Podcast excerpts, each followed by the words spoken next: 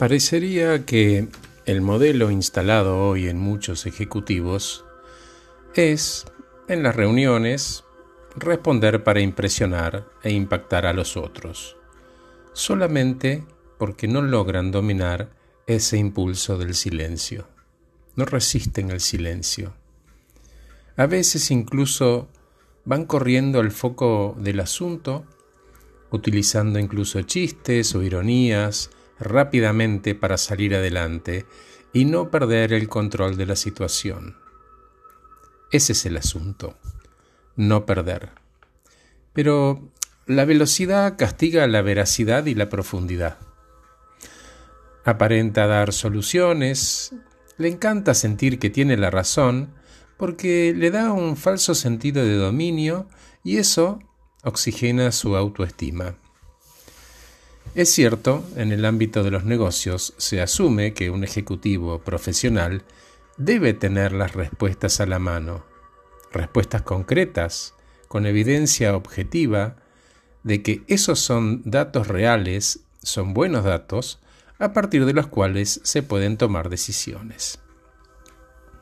Sin embargo, en el fondo, si las personas lograran correrse del paradigma egocéntrico, asumirían que la calidad de la respuesta mata velocidad y protagonismo fugaz. Que si erradican la cultura competitiva hueca, van a tomar decisiones más inteligentes. Al final de lo que estamos hablando es de una comunicación efectiva. ¿Y qué le faltaría a esa comunicación para ser efectiva en realidad, en verdad? Preguntar.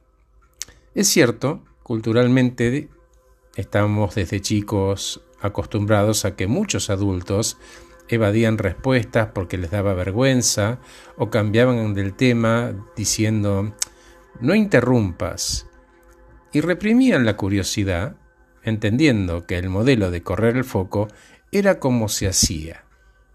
Eso aprendimos. Ese mal hábito inhibió en muchos de nosotros la habilidad de cuestionar para entender. Pero en los negocios eso es al revés.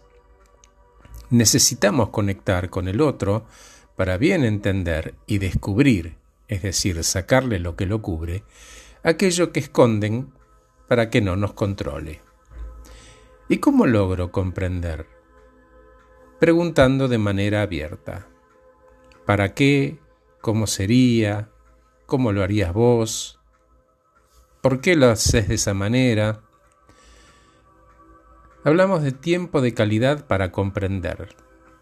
Cuando se les preguntan a estos individuos de la respuesta rápida por qué lo hacen, por qué no preguntan antes de responder, ellos contestan, no me gusta exponerme como que no sé. O también contestan, desconozco que me va a decir que capaz me hace quedar mal. O también contestan, me di cuenta que si contesto rápido y doy mi punto de vista, como que impresiono. Y otra última respuesta es para no meterme en problemas.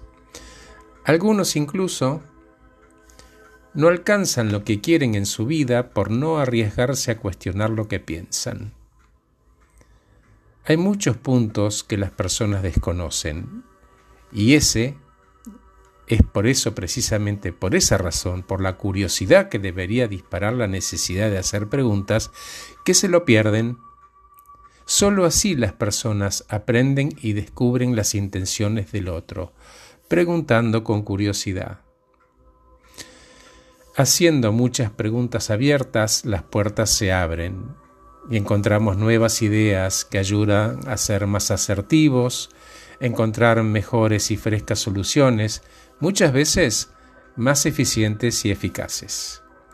Gracias por escucharme, soy Horacio Velotti y acabo de regalarles este podcast titulado El asunto es no perder.